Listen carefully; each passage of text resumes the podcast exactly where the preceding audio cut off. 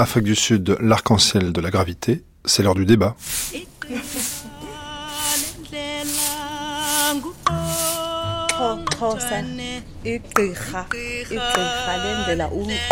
Les Blancs sont-ils devenus des citoyens de seconde zone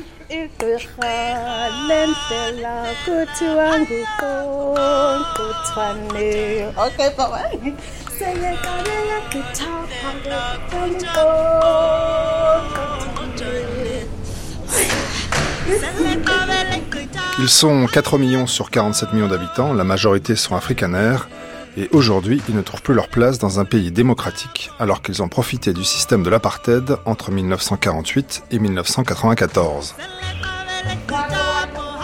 Certains parlent même d'une discrimination à l'envers. Les Blancs sont-ils victimes du présent ou de leur aveuglement? Pour répondre à cette question, j'ai invité Philippe Gervais-Lamboni, géographe, professeur à l'Université de Paris-X-Nanterre, Paul Coquerel, docteur en ethnologie, ancien chercheur au CNRS, aujourd'hui consultant dans un organisme de conseil et de formation, et Gilles Tellier, professeur des universités en civilisation britannique et du Commonwealth à l'université Aix Marseille 1.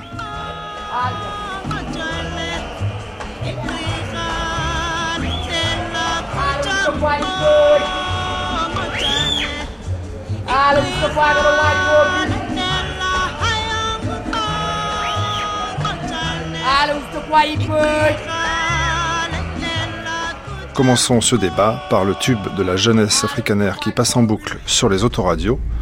Le titre de l'arrêt, le chanteur Buck Von Block.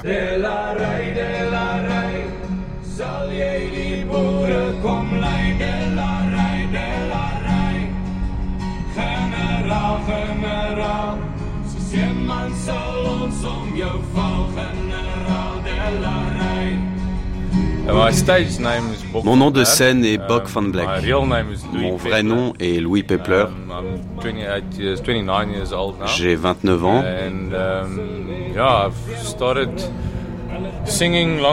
Et j'ai commencé à chanter il y a longtemps avec la guitare.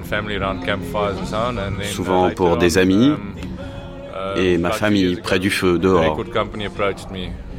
Et il y a deux ans, une maison de disques est rentrée en contact avec moi pour me proposer un contrat d'édition pour enregistrer un album. J'ai dit pourquoi pas.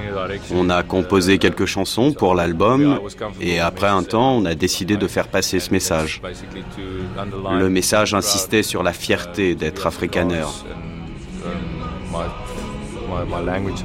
la fierté de notre langue et de notre culture. Et quand on a écrit la chanson Plakushtir Metal, ce qui veut dire je parle toujours dans ma langue, si je le traduis, ça sonne bizarrement. Mais oui, donc on a essayé d'écrire une chanson sur l'histoire, une chanson sur un général bourg pour raconter une histoire.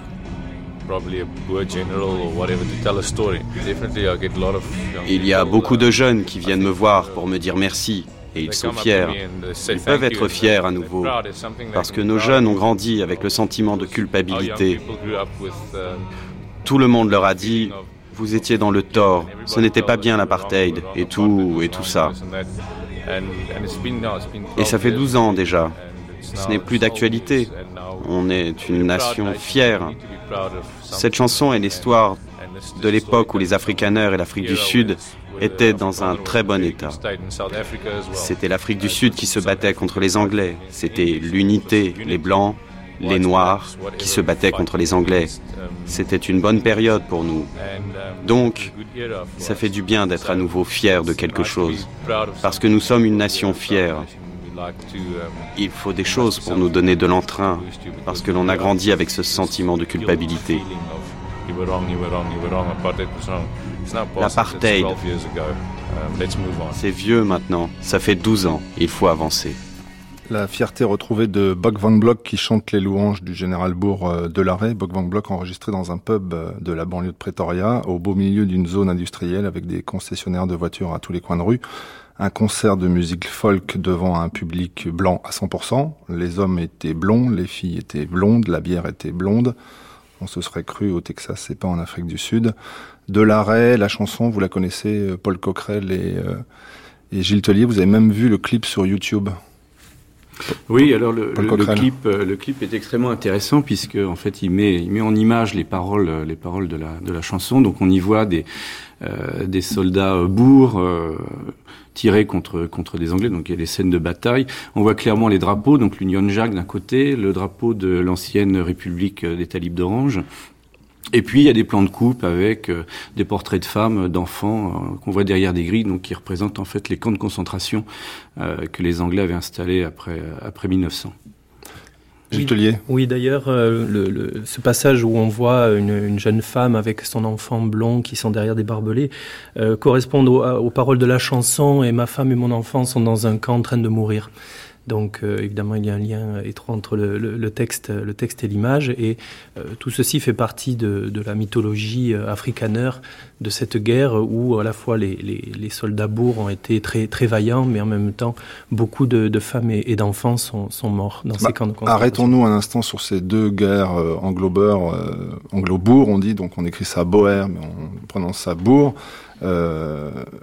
Pourquoi est-ce que ça fait partie de la mythologie africanaire aujourd'hui dans l'Afrique du Sud pour, pour, pour les Blancs, Tellier euh, Je pense parce que les, les ont, ont, souvent fonctionné sur un processus de victimisation et euh, cette guerre qu'ils n'ont qu'ils n'ont pas souhaitée, qui était une, une guerre coloniale euh, lancée par la, Grande-Bretagne, euh, est pour eux euh, quelque chose de très douloureux puisque ça, a occasionné la perte de leur indépendance et que euh, dans, le processus, beaucoup de, femmes et d'enfants sont morts dans ces camps de concentration. Alors, soyons précis, il ne faut pas euh, comparer ces camps de concentration avec les camps nazis de la Deuxième Guerre mondiale.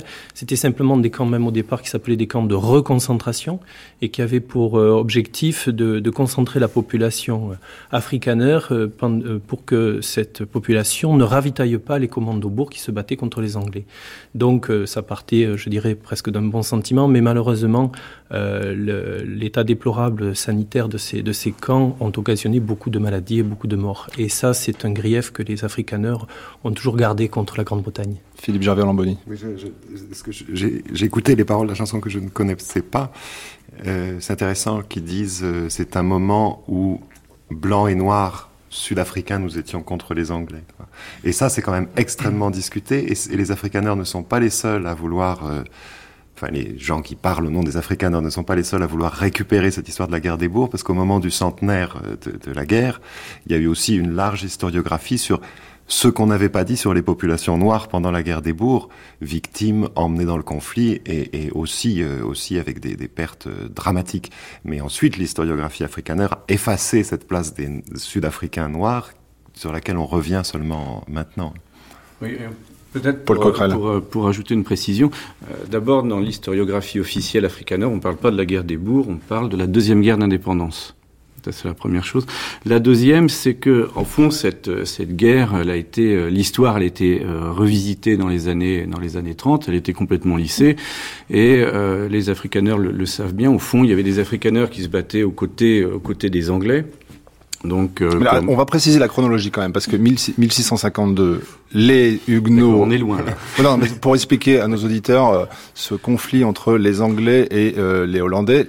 les Hollandais arrivent d'abord et ils disent, quand on les interroge encore aujourd'hui, on a été colonisé par les Anglais.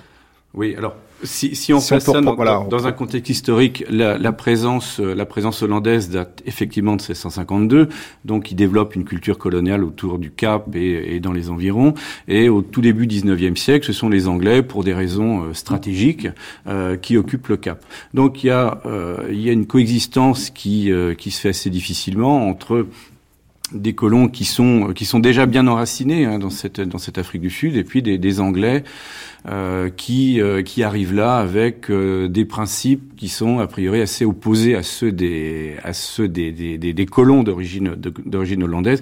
Donc s'ensuit tout un ensemble de de, de, de conflits euh, jusqu'à un événement fondateur de la mythologie africaine, c'est le Grand Trek. Donc précédé quand même en 1834 par l'abolition de l'esclavage par les Britanniques. Oui, voilà. Alors l'histoire, l'histoire est un peu compliquée, mais au fond, euh, dans, la, dans la réinterprétation de l'histoire, l'historiographie officielle des Afrikaners euh, dans les années euh, dans les années 40 jusque dans les années 80 présentait le Grand Trek comme une fuite en fait d'un petit peuple épris de liberté qui serait, quitterait le les régions du Cap pour euh, retrouver un état, euh, un état euh, de liberté. C'est la vision de la cité idéale. Donc il y a toute une toute une mythologie autour autour du Grand Trek. Et ce Grand Trek va conduire à la création d'une première d'une première république indépendante qui s'appelle Natalia, qui deviendra ensuite le, le, le, le Natal. Les Anglais de nouveau occupent le Natal. Les bourgs de nouveau sont chassés. Donc refranchissent le, le, les fleuves au nord et vont fonder l'État libre d'Orange et la République du, Transvaal. Voilà. C'est euh, la République d'Orange et la République du Transvaal qui font l'objet de cette, euh, guerre anglo-bourg. Et 1838, on peut quand même s'arrêter sur, euh, la scène de bataille de Blood River, Gilles Tellier, entre les bourgs d'un côté et euh, 10 000 guerriers zoulous. Tout à fait. C'est-à-dire que ces, ces colons, euh, ces colons-bourgs que l'on pourrait comparer, si vous voulez, aux colons américains qui partaient vers l'ouest, sauf euh, euh, mis à part qu'ici ils partaient vers le nord, ont rencontré des populations, bien sûr, des populations noires, et notamment une, la, la, les tribus zoulous. Et euh, 466 bourgs contre 10 000 Zoulous égale 3 000 Zoulous euh, tués, et d'où le fleuve rouge qui coule ensuite. Je, je crois que même c'est plutôt le prétexte de cette bataille qui est important, c'est-à-dire que euh, un chef colon, Pitretif, était allé euh, négocier euh, l'achat de terre auprès du roi d'Ingan et il avait été bien accueilli, il avait déposé les armes avec ses, ses compagnons, mais après ils ont été massacrés. Et de, de, ce point de vue, euh, les bourgs ont voulu euh, euh, prendre leur revanche, et c'est là qu'ils ont envoyé un, commando que vous citez de 400 et quelques, et quelques soldats qui se sont protégés dans le Lacher, c'est-à-dire le camp retranché. On met les chariots en, en cercle comme les colons américains le faisaient. Euh, reste à l'intérieur et se protège des attaques zoulous. Et effectivement, euh, le, le, 16 décembre 1838, les guerriers zoulous ont attaqué ce camp, mais euh, bien entendu, face à des armes à feu, n'ont pas fait le poids. Et beaucoup de guerriers sont morts et certains sont tombés dans la rivière. Et c'est pour ça que la rivière Nkome est, dit-on, devenue rouge sang, d'où le nom de la bataille de la rivière sanglante. Alors, ce qui est important aujourd'hui à noter, c'est que dans le calendrier sud-africain, le 16 décembre est commémoré maintenant et pour les Blancs et pour les Noirs. Pour les Blancs, c'est la bataille de Blood River. Et pour euh, les Noirs, c'est euh, 1961, la date à laquelle l'ANC fonde oui. sa, sa, branche armée. Alors cette date anniversaire, en fait, a toute une histoire qui serait peut-être un petit peu long d'expliquer de, maintenant. Officiellement, quand même, c'est la, la, date de, c'est la fête de la réconciliation. Hein, donc ça, c'est la fête officielle.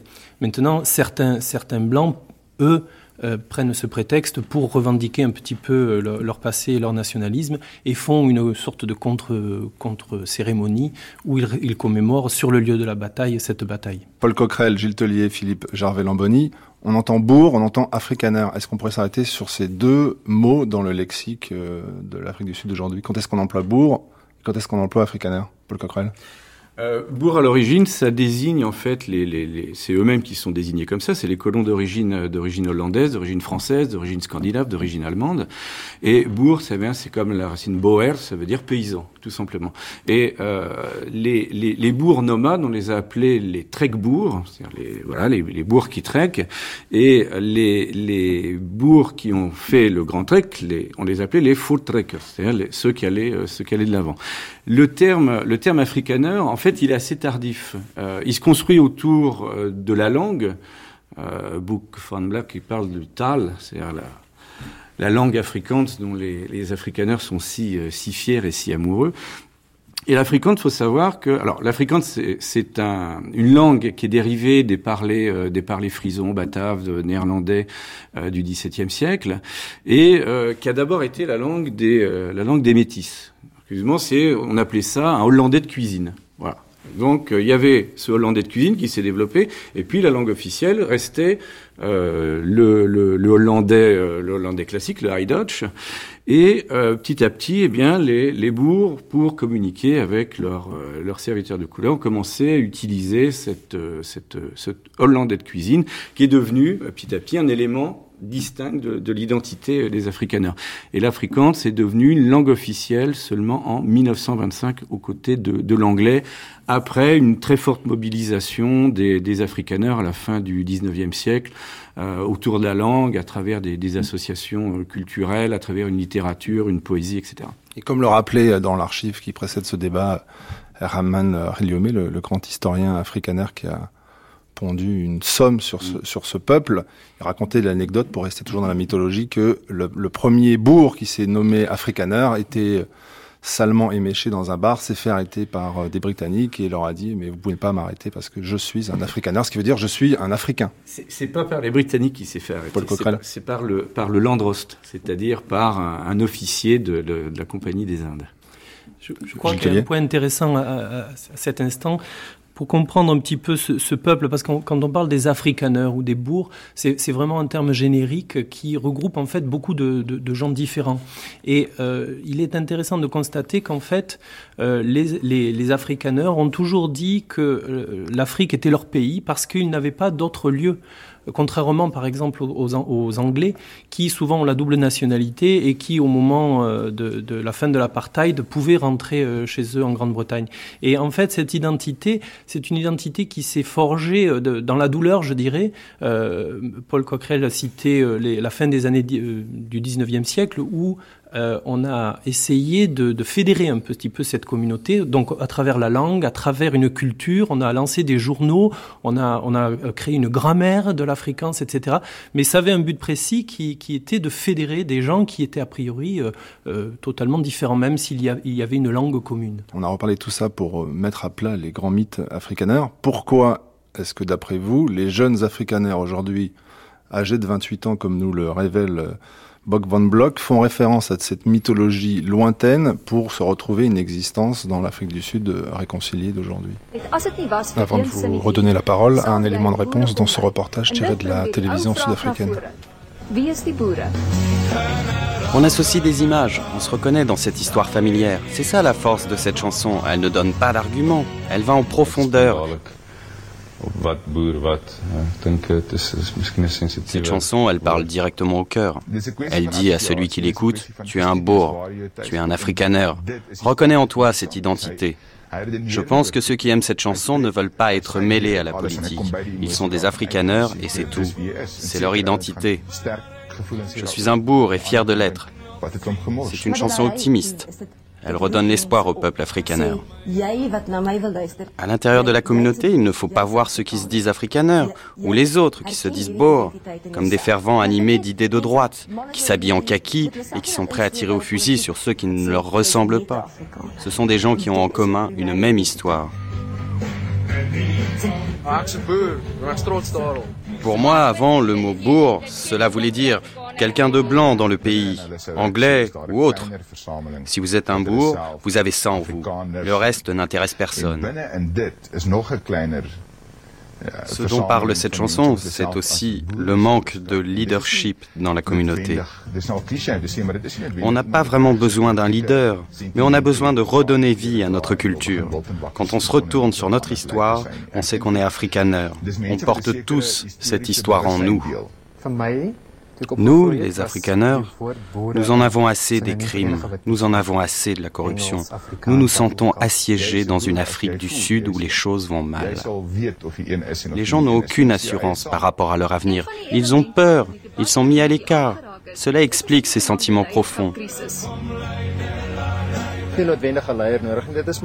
Les Afrikaners font davantage confiance aux chanteurs qu'aux hommes politiques. Je pense que les partis politiques ne font que des promesses minimes pour notre minorité dans un pays où la démocratie est immature. On a le droit de voter, mais on n'a pas voix au chapitre. Donc là, c'est l'occasion de se faire entendre. À travers le pays, les gens accourent pour écouter la chanson parce que cela éveille quelque chose en eux qu'ils ne trouvent pas ailleurs. Le seul appel aux armes de cette chanson, c'est celui pour une révolution culturelle. C'est vrai que métaphoriquement, on doit prendre les armes pour défendre notre culture africanaire. Nous faisons partie de la nation arc-en-ciel, mais nous sommes une des couleurs et nous nous faisons entendre pour dire nous sommes là.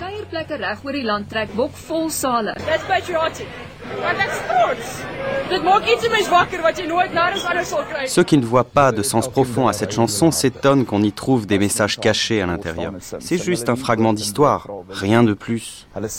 Ceux qui y trouvent un sens sont ceux qui en ont assez d'avoir peur, assez du cynisme. Ils veulent se battre. Je ne veux pas revivre une guerre comme celle entre les Boers et les Anglais. Bock van Block ne parle pas de faire la guerre, mais il parle de se battre pour la fierté. J'espère que les gens réaliseront que ce qui est important, ce n'est pas d'être Tswana, Zulu, Soto, Anglais ou Afrikaner, mais de retrouver la fierté de chaque communauté. Cela redonne un sens et une direction à la vie ensemble.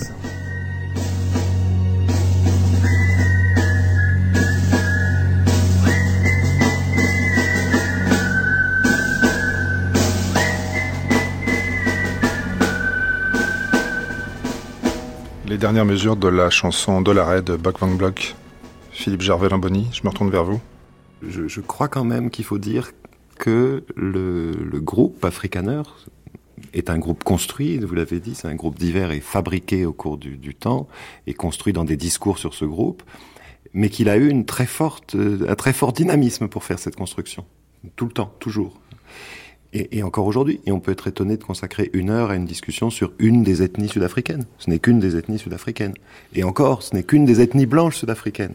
Alors combien de divisions justement dans cette ethnie euh, aujourd'hui, Philippe Gerbel ben, S'il y a 4 millions de blancs en Afrique du Sud, les Sud-Africaners doivent être 60%, à peu près 60% de la population blanche. donc c'est pas, donc c'est pas, c'est pas considérable. C'est important. C'est, une, c'est une ethnie aussi importante. On aurait pu aussi consacrer une heure à l'ethnie Zoulou, à l'ethnie Venda. Et on en a parlé hier. Et toutes ces ethnies, mais pas, pas spécifiquement sur une des ethnies. Non, on qui est nettement plus nombreuses néanmoins que les ethnies africaines. On est d'accord. Les Zoulous, les Kossas sont la majorité du, du, peuple sud-africain. Et, et, je crois que toutes ces histoires de groupes ethniques se sont toutes construites dans la douleur. Toutes. Et aussi celles des, des blancs anglophones qui euh, sont morts dans les mines, qui ont travaillé, qui ont souffert en Afrique du Sud et qui, à la fin de l'apartheid, pour une bonne part d'entre eux, euh, ne sont pas non plus partis.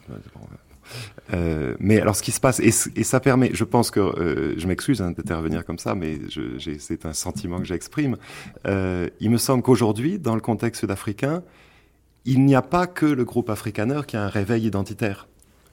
Il y a toute une série de groupes ethniques qui ont ce, désir de, réaffirmer leur identité de Zulu, de Kosa, de Venda. Et à mon avis, ça, c'est un des éléments problématique en Afrique du Sud aujourd'hui parce que c'est en train de c'est en train de se faire même dans les communautés même dans les communautés noires et ça commence à se lire politiquement ce qui n'était pas le discours des premières années post-apartheid. Oui, mais dans ces ethnies, comme vous dites, Philippe Gervais-Lamboni, il y en a une qui a profité d'un système très longtemps, c'est quand même celle des Afrikaners, contrairement aux autres. Alors, j'ai dans les mains le livre de Marlène van Niekerk. Marlène van Niekerk, c'est un des auteurs afrikaners euh, de la Nouvelle Afrique du Sud, on pourrait dire. Euh, vous l'entendrez euh, vendredi dans le documentaire qu'on consacre à la littérature. J'ai dans les mains donc son, livre qui s'appelle Triomphe, Triomphe avec un F. C'est un, gros roman qu'elle a écrit euh, au moment de la nouvelle euh, Afrique du Sud. C'est le roman qui raconte l'histoire de familles blanches laissées pour compte euh, qui tombent un peu dans l'alcoolisme, l'alcoolisme et la veulerie.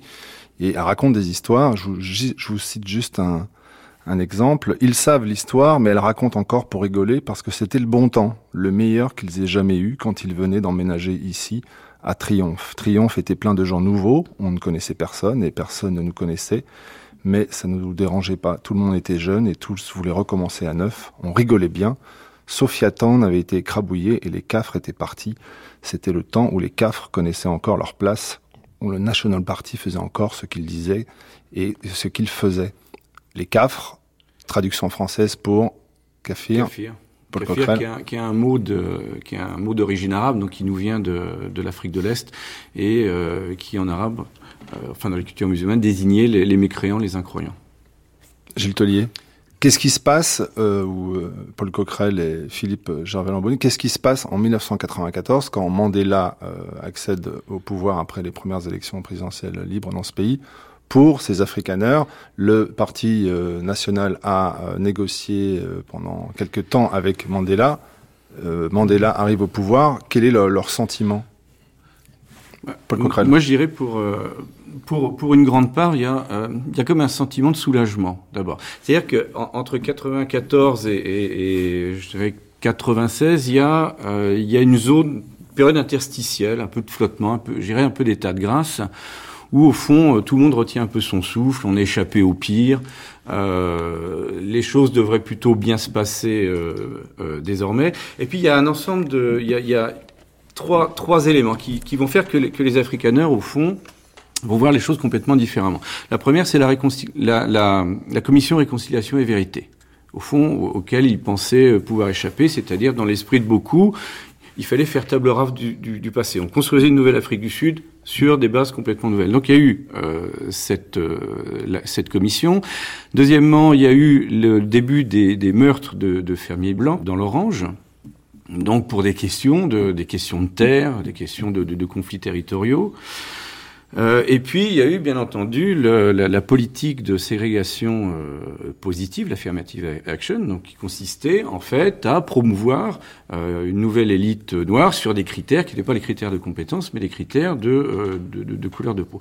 Et au fond, à partir des années 96-97, ils se sont rendus compte que, d'une part, de Clerc, qui n'avait pas forcément été clair, c'est le cas de le dire, euh, auprès d'eux, et euh, beaucoup l'ont considéré comme un, comme, un traître. Comme, un traître.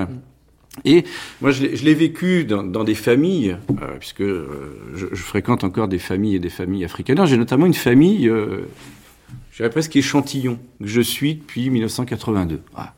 Et cette famille-là, je l'ai toujours accompagnée. C'est une famille très traditionnelle, africaneur, qui vit à Pretoria. Lui était dans l'administration, membre du Parti national, euh, membre d'une association secrète, famille de quatre enfants, blond, etc. Vous aviez l'archétype, euh, l'archétype. Et euh, 94, 96, il apprend le zoulou quelqu'un qui, euh, qui croit cette, euh, cette nouvelle Afrique du Sud et puis euh, qui se dit bah, pourquoi pas au fond et il commence à apprendre le zoulou. Et il y a tout un ensemble de, de, de signes jusqu'à euh, dernièrement j'ai bien vu qu'il avait un comportement mais c'est très anecdotique mais complètement différent euh, avec dans les restaurants, dans tout ce qui est, ce qui est service, où au fond, les, les, Africains ont des attitudes beaucoup, beaucoup moins cool, beaucoup moins tolérantes vis-à-vis -vis des, des, des, erreurs qui peuvent, qui peuvent être faites. Nous aussi, on a une famille échantillon dans le documentaire qui suit, c'est la famille Vanter, et vous entendrez comment euh, euh, deux générations de cette famille racontent euh, et les mythes africaneurs et comment ils ont grandi dans, dans cette culture euh, à la fois de, du culte de la terre, du respect des anciens et de la fierté. Et vous entendrez le sort qu'ils font à la grand-mère qui, jusqu'à sa mort, c'est-à-dire il y a deux ans, euh, continuait à appeler les Noirs par ce, ce mot de kafir parce que pour elle, dans son lexique personnel, il n'y avait pas d'autre mot mmh. à employer pour ces, pour ces gens. Euh, Gilles Tellier, par rapport à, à, à, à, ce ressenti, à ce sentiment de, euh, des Blancs euh, au moment de la réconciliation, d'abord, combien, depuis 1994, combien sont partis d'Afrique du Sud?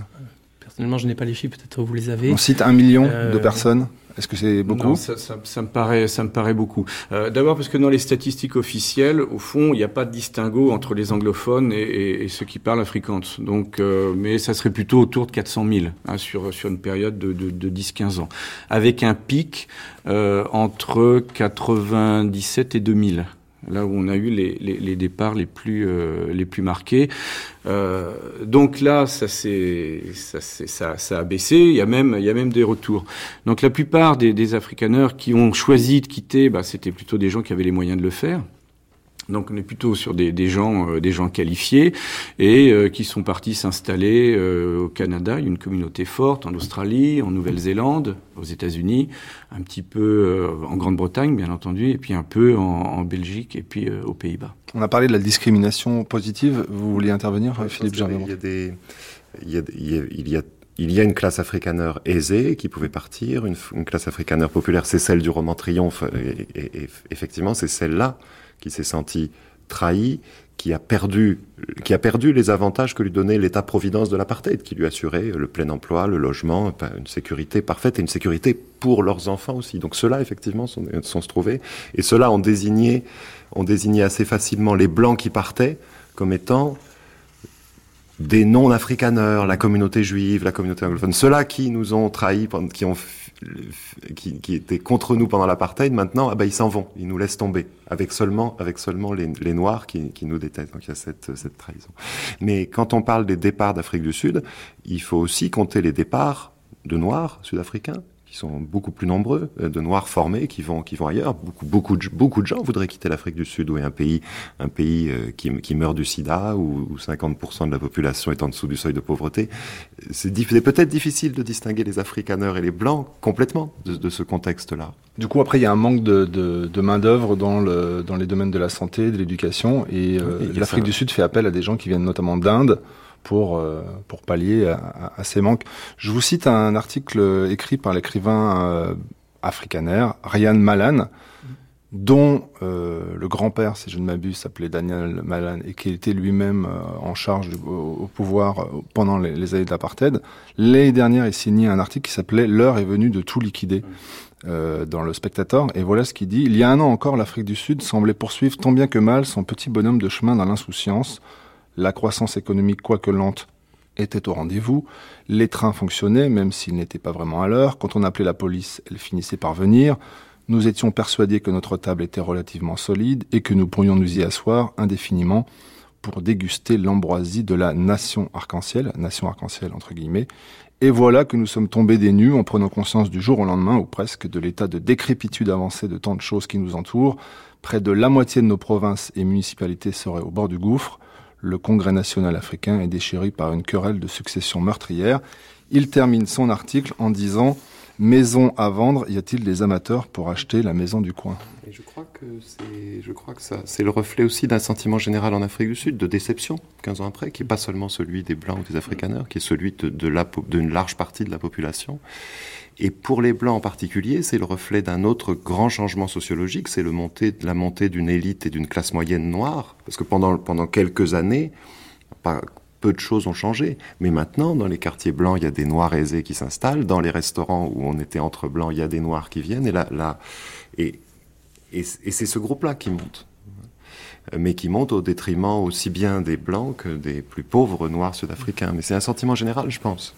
Paul. Oui, au, fond, je voulais juste peut-être euh, reposer, reposer une question, c'est qu'est-ce que c'est d'être africaneur aujourd'hui, dans, cette nouvelle Afrique du Sud?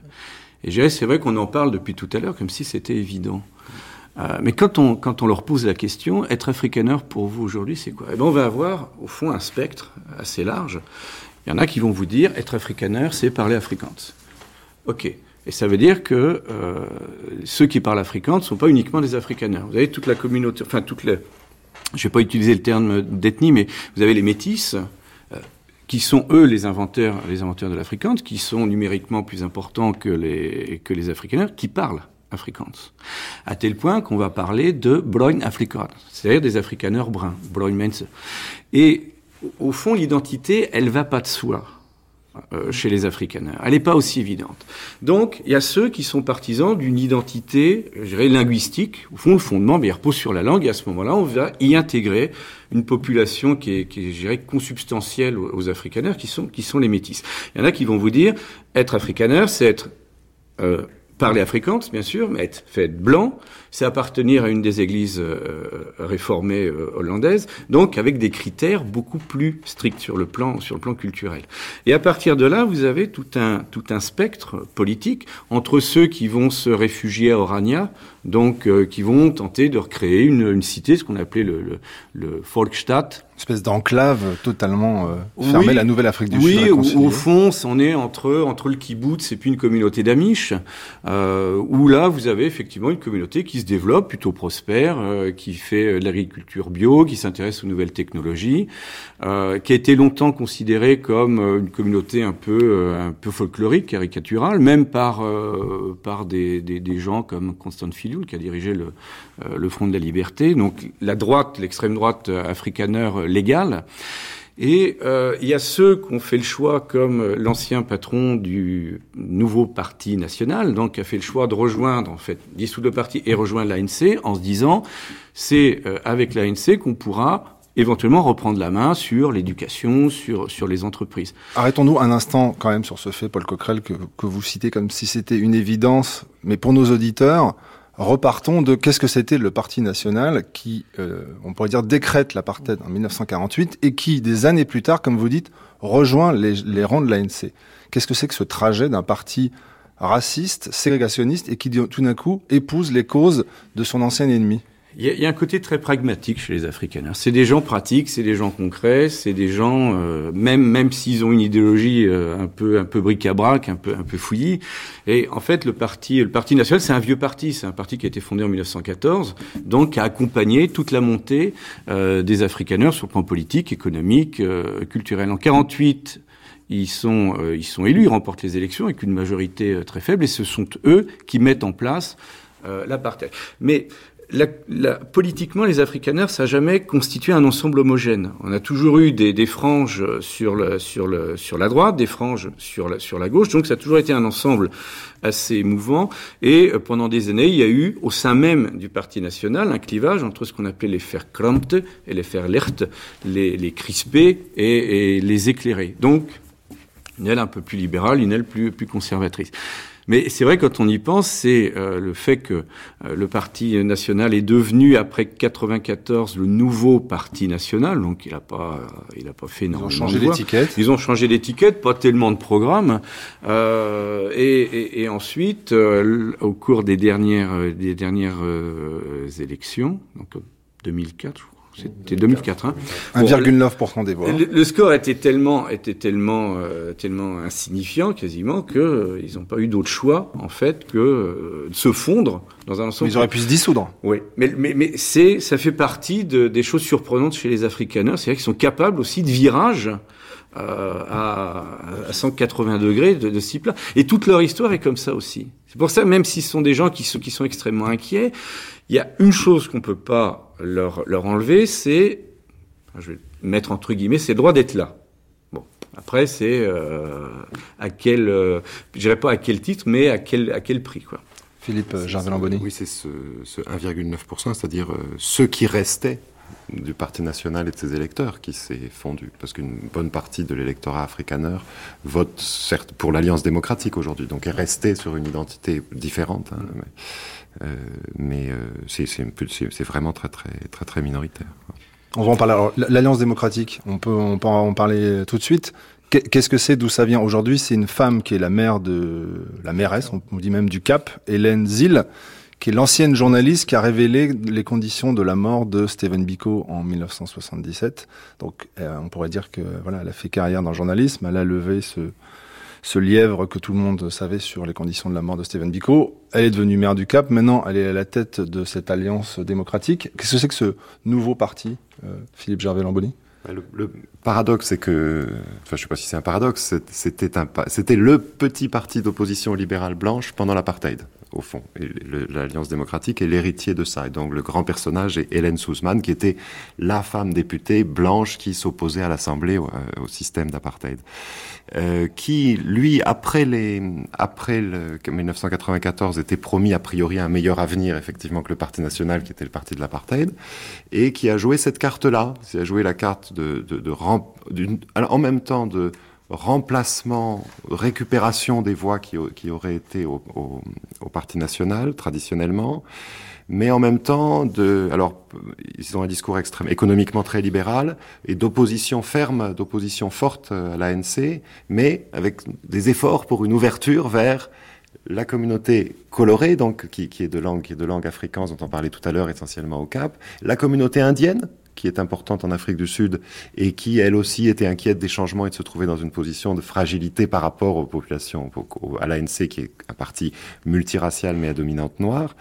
Et l'Alliance démocratique a réussi cette espèce de, mix, de mélange, jusqu'à arriver à 12% des voix et être le premier parti d'opposition en Afrique du Sud avec 47 ou 48 députés à l'Assemblée. Donc de pouvoir dire, nous sommes la voix de l'opposition. Mais effectivement, c'est une alliance d'anciens du Parti national, d'anciens de l'opposition blanche au Parti national, et quelques ralliements de groupes colorés indiens qui, à chaque fois, manifestement, ont voté plutôt pour ce parti-là, dans l'inquiétude face au tout pouvoir pour l'ANC, parce qu'on est quand même dans cette situation-là aujourd'hui d'un pouvoir politique très dominant de l'ANC, lui-même parti divers, mais c'est une autre histoire. Je crois que ce qui est intéressant en ce moment de constater euh, en Afrique du Sud, c'est, que après 15 ans de, de, de, de gouvernance de, de, de l'ANC, pardon, euh, les, les, il, y y a des déceptions qui se, qui se, qui se, font, qui se font voir et le, euh, beaucoup de, bon, on a, on a les fonctionnaires en ce moment en Afrique du Sud qui sont, qui sont en grève et je crois que les Afrikaners s'inscrivent un petit peu dans ce, dans ce mouvement où ils essaient de se définir une identité pour pouvoir justement réagir. Je, je, je pense à une, à une interview d'un Afrikaner qui disait bon, nous sommes une des couleurs de, de l'arc-en-ciel puisque Nelson Mandela avait dit que l'Afrique du Sud, c'était la nation arc-en-ciel. Et nous, nous voulons euh, que notre voix soit entendue.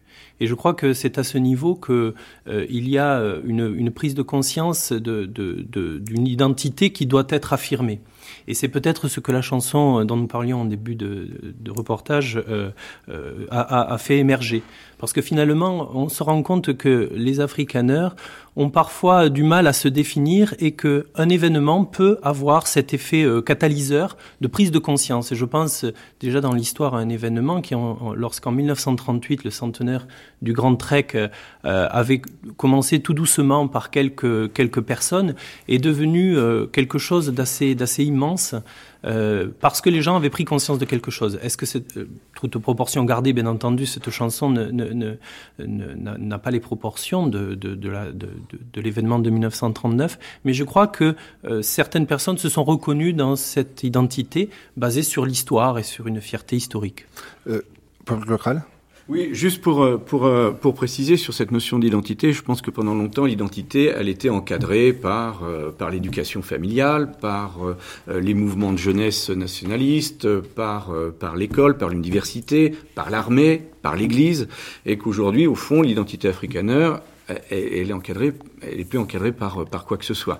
Autrement dit, elle, elle, évolue en électron libre, d'où euh, effectivement une chanson qui peut cristalliser euh, des euh, une, recherche identitaire.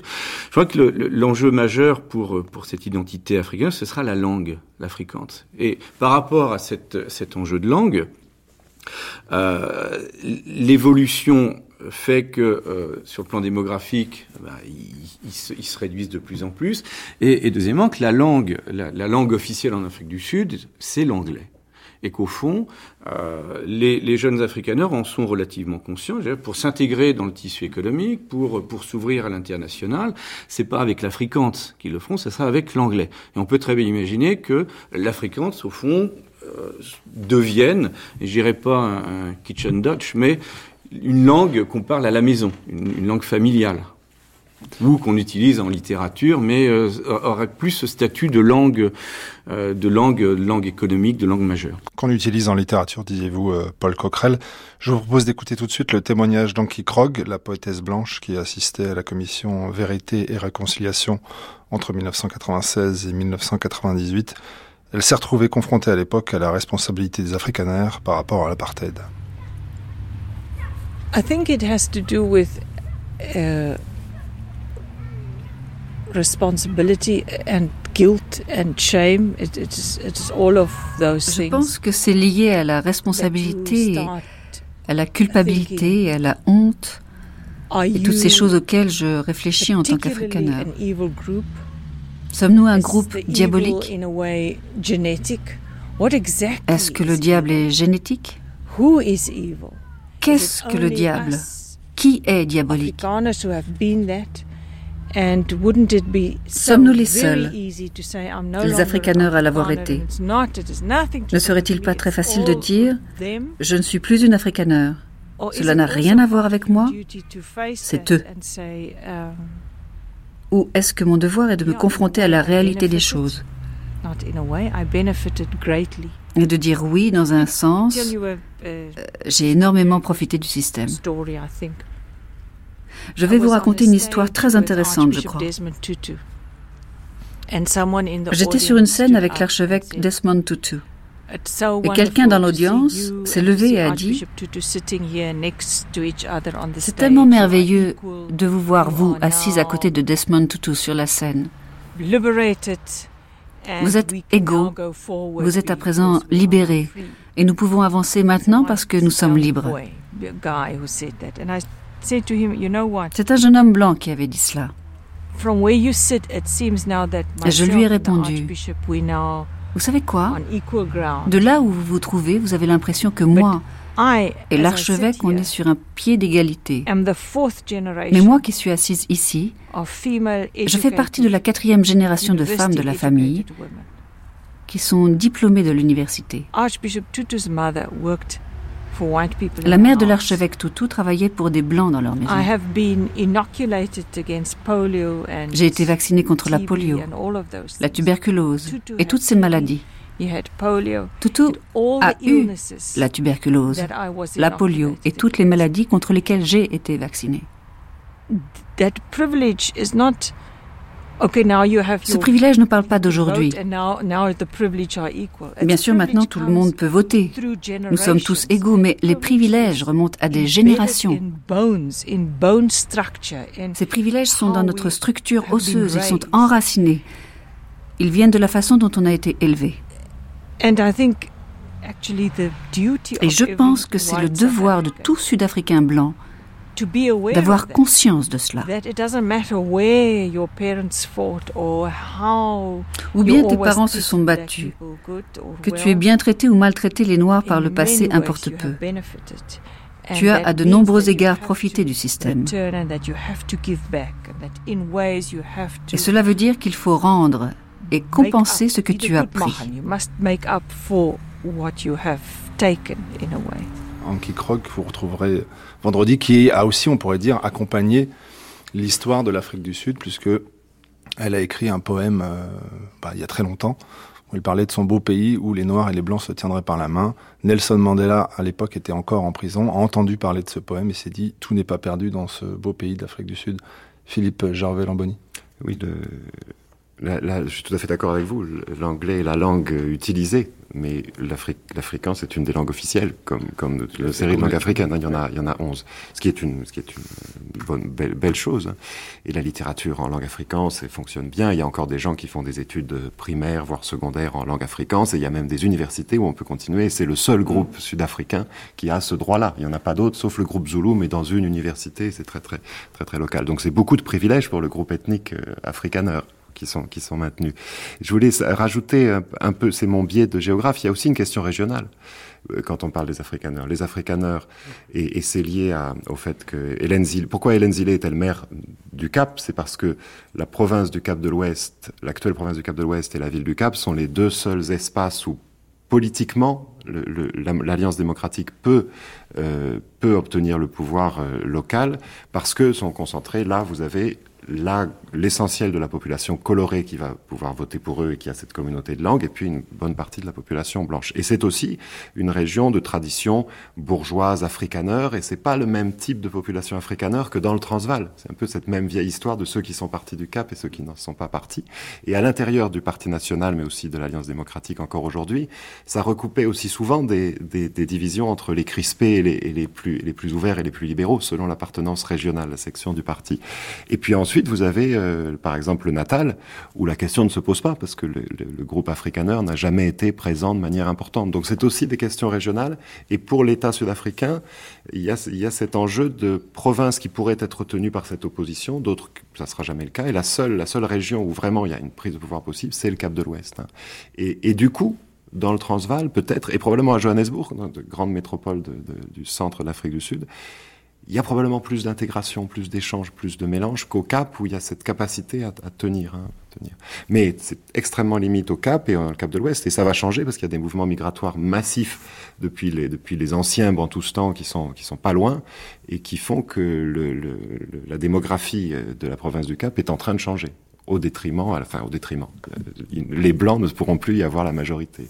Au rayon des crispés euh, chez les Afrikaners, on peut ranger euh, en tête de gondole, on pourrait dire euh, Eugène Terblanche que nous avons rencontré, que vous écouterez dans le documentaire tout à l'heure à 11h. Vous, vous, vous soupirez, vous, vous faites un, un sourire quand je prononce le mot Eugène Terblanche, oui, Coquerel. C'est quand même un personnage, ça a été un personnage central dans, les, dans le dans la mouvance de l'extrême droite africaine, c'est quelqu'un qui a jamais renoncé au fond à ses, convictions, s'il n'avait pas beaucoup appris de l'histoire. Euh, Terre Blanche est un ancien, c'est un ancien policier, donc il crée la VB euh, dans les années 73. Et euh, c'est la VB, par exemple, c'est encore une anecdote. Euh, quand j'étais euh, j'étais étudiant à, à Pretoria, j'avais un professeur qui s'appelait le professeur Fanny Arsel, qui était un grand spécialiste de, l'histoire des Afrikaners, et qui avait, au cours d'une conférence, affirmé que les Afrikaners avaient 6% de sang noir dans les veines. Et la VB avait déboulé et l'avait couvert de goudron et de plumes. Voilà, donc c'est pour fixer un peu le, le, personnage.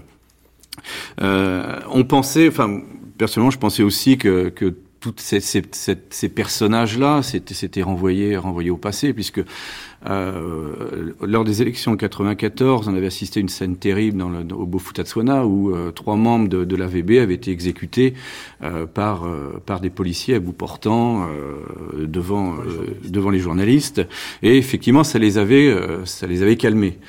Euh, L'an dernier, j'étais à Pretoria, et eh bien j'ai vu sur euh, dans les dans les rues euh, autour de Church Square des affiches qui annonçaient une conférence de jeunes terre blanche. Voilà. Nous, on ne s'est pas déplacé pour une conférence de jeunes terre blanche, mais pour un entretien qu'il nous a accordé dans sa maison à Krugersdorp. C'est à deux heures de route de Johannesburg et quand on l'a interrogé, il nous a d'abord récité quelques extraits de l'hymne sud-africain de l'origine en Afrikaans. Uit die blauw van ons hemel, uit die diepte van ons see, oor ons ewige gebergtes waar die kranse antwoord gee. Uit ons ver verlate vlaktes met die kreun van ossewa, ruis die roepstem ons vir jou Suid-Afrika. Ons sal lewe, ons sal sterwe. Voor jou, Zuid-Afrika. Donc nous, nous l'avons rencontré longuement euh, dans sa maison, euh, avec euh, devant sa maison le wagon traditionnel de l'Afrikaner. il nous dit pas de la poésie, vous écouterez son témoignage tout à l'heure dans le documentaire qui suit. On, on, termine ce débat sur cette problématique identité blanche, fierté d'être afrikaner. Sur le rapport à la terre, on en a tout, un petit peu parlé. C'est quand même le sujet aussi de crispation pour, pour, pour les Blancs à, l'heure actuelle en regardant du côté du voisin zimbabwéen où ça s'est très mal passé, Gilles Tellier euh, Oui, je, je, pense que les, les, les Afrikaners, euh, notamment ceux qui possèdent des fermes, ont un petit peu peur de ce qui s'est passé dans l'ex-Rhodésie, puisque les terres ont été prises et redistribuées, mais euh, de, manière assez anarchique, dirons-nous. Et euh, je pense que les, il y a des craintes de, de, de ce point de vue euh, qui, ne, qui ne sont pas totalement tranquillisés. Euh, je, je pense qu'il y a un élément aussi intéressant euh, qui est le, euh, récemment euh, les, certains nombres de villes et de lieux ont été euh, débaptisés euh, par le, le gouvernement du, du président Thabo Mbeki. Et euh, par exemple Pretoria actuellement s'appelle officiellement Chouane et Pretoria c'était une identité très forte pour euh, pour euh, pour les afrikaners. Et donc cette perte là euh, symbolique du nom euh, augure pour certains la perte de terre euh, plus plus concrète Paul Coquerel sur cette idée de perte de nom, perte de... Ah bah ça c'est intéressant puisque en fait après 94 il y a eu une il y a eu tout un travail sur la toponymie, c'est-à-dire euh, les noms les noms de villes, bah, les noms de province déjà hein, le, les, les noms classiques comme le Transvaal c'est devenu Gauteng, euh, les talibs d'Orange ils ont gardé quand même euh, l'état d'Orange, oui. si je me si je me trompe pas. Euh, Jobu, on appelle souvent ça Egoli, donc la cité de l'or. Euh, juste une précision, je pense que euh, c'est la, la, grande conurbation voilà. C'est hein. Et Pretoria est resté encore Pretoria. Voilà. Et euh, la statue du président Kruger est encore trône encore au milieu de, de Church Square, mais dans un environnement qui est celui-là complètement complètement différent. Philippe Gervais Lamboni. Oui, rediff, la, des nouvelles dénominations, c'est un gros débat actuellement, mais effectivement, il y a un jeu pour préserver l'ancien nom à une certaine échelle, mais en donner un nouveau qui est surimposé. Et après, ça permettrait éventuellement aux uns et aux autres d'appeler euh, comme ils veulent tel ou tel ou tel lieu. Euh, par rapport à la question de la terre, euh, oui, c'est une inquiétude et oui, il y a des violences sur les fermes blanches, mais enfin, le gouvernement de l'ANC qui avait promis de redistribuer 30% des terres n'a quasiment rien fait, il en a redistribué 3%. Euh, il a une attitude euh, diplomatiquement très problématique vis-à-vis -vis du Zimbabwe, mais notamment par, pour cette pour cette question-là, parce que parce qu'il y a aussi il y a certainement une inquiétude des blancs africains fermiers, mais il y a une forte demande de terre euh, déçue dans, la population noire. Donc, pour l'instant, c'est je ne sais pas de quel côté il faut être le plus inquiet, du côté de ceux qui n'ont rien ou de ceux qui ont les terres. Dans le calendrier euh, des années qui viennent, il y a 2010, la Coupe du Monde de football en Afrique du Sud, où on pourrait dire blanc et noir, on, on aura peut-être l'occasion de faire la fête ensemble dans les stades. 2009, il y a les élections présidentielles. Alors, comment est-ce que vous voyez euh, la nouvelle, nouvelle Afrique du Sud à partir de 2009, les uns et les autres? Les élections présidentielles Oui. Ça, c'est impossible pour l'instant. L'ANC n'a pas encore désigné son candidat, qui ne sera plus Thabo Mbeki, qui ne peut pas être candidat à nouveau, et on ne peut avoir que des inquiétudes sur soit les personnalités dans l'ANC qui sont potentiellement candidates, c'est-à-dire Jacob Zuma, avec, on n'a pas le temps de détailler, mais avec un passé, on en a parlé hier, oui. un passé judiciaire très problématique. Mais de l'autre côté, du côté justement de l'opposition, est-ce que euh, quelqu'un, il y aura une candidate peut-être qui peut porter haut et, haut et fort les couleurs euh, d'une oh. opposition euh... Hélène Zillet, oui, certainement, qui pourra, qui pourra euh, peut-être euh, maintenir ou accroître euh, la part à l'Assemblée, la part à l'Assemblée de l'Alliance démocratique, mais, mais c'est tout. Ce sera une Afrique du Sud ANC. La question, c'est quel courant, et la question, c'est avec quelle relation avec le mouvement syndical, le Parti communiste, qui est dans l'Alliance au pouvoir, et en ce moment, c'est tendu et difficile. Paul Coquerel Oui, je pense que les, la, la, tendance, elle est marquée. La, Coupe du Monde, la Coupe du Monde de rugby, il n'y aura pas l'ambiance qu'il y a eu en 80. Ce sera la Coupe du Monde de football en 2010. 95, c'était la grande Coupe du Monde de, rugby avec euh, Nelson Mandela. Je, ne suis pas très euh, branché sport, je, vous le confesse. Euh, bon. Donc 95, c'était la Coupe du Monde de rugby remportée par les Springboks avec Nelson Mandela dans le stade avec lui-même le maillot des Springboks. 2010, c'est le football. Et en 95, on a eu une vraie communion. Il y, y a, quelque chose, il y a quelque chose qui s'est euh, qui s'est vraiment passé. Là, j'ai pas l'impression qu'il y aura quelque chose qui se passera, enfin qui sera comparable à ce qui s'est passé en 95. Pourquoi? Ben parce que euh, au fond, on, on, le voit bien. Est-ce que est-ce que les blancs et les noirs ont vraiment envie de de, de, de, de vivre ensemble, de se mélanger? Je pense que ça, ça cohabite, ça coexiste, euh, mais il n'y a pas eu cette euh, la nation arc-en-ciel, bon, c'est joli, c'est une aspiration, etc. Mais dans la réalité, il n'y a, a pas ça. Il n'y a pas ça. Y a, euh, tout le monde s'est enfermé derrière des barbelés. Il y a une juxtaposition comme dans l'arc-en-ciel, une société communautaire qui, au fond. C'est une, une, une, société très stratifiée, très hiérarchisée, très, très cloisonnée. Il y a, y a, des, les passerelles sont là, mais au fond, la motivation pour passer d'une communauté à l'autre, elle, elle, est très faible. Le taux de, de mariage mixte est encore, est encore faible. Je veux dire, on n'est pas dans une société euh, métissée. C'est une société qui est encore très, très cloisonnée une société euh, très très cloisonnée, dites-vous, mais dans laquelle les mamas noires endormaient les petits blancs avec ce genre de berceuse.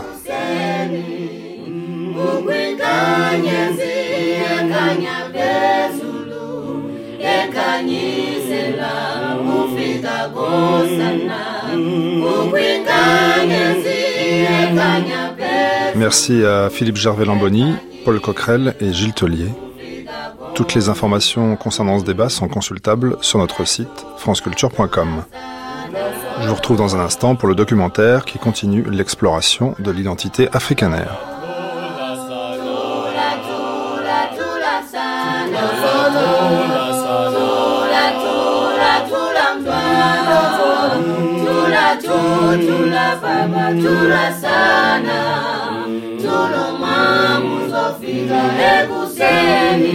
Tula tu, tula baba, tula sana. Tuluma muzofika ekuseni Kukwinganye zile kanya bezulu Ekanyisela ufika kosana Kukwinganye zile kanya bezulu Ekanyisela ufika kosana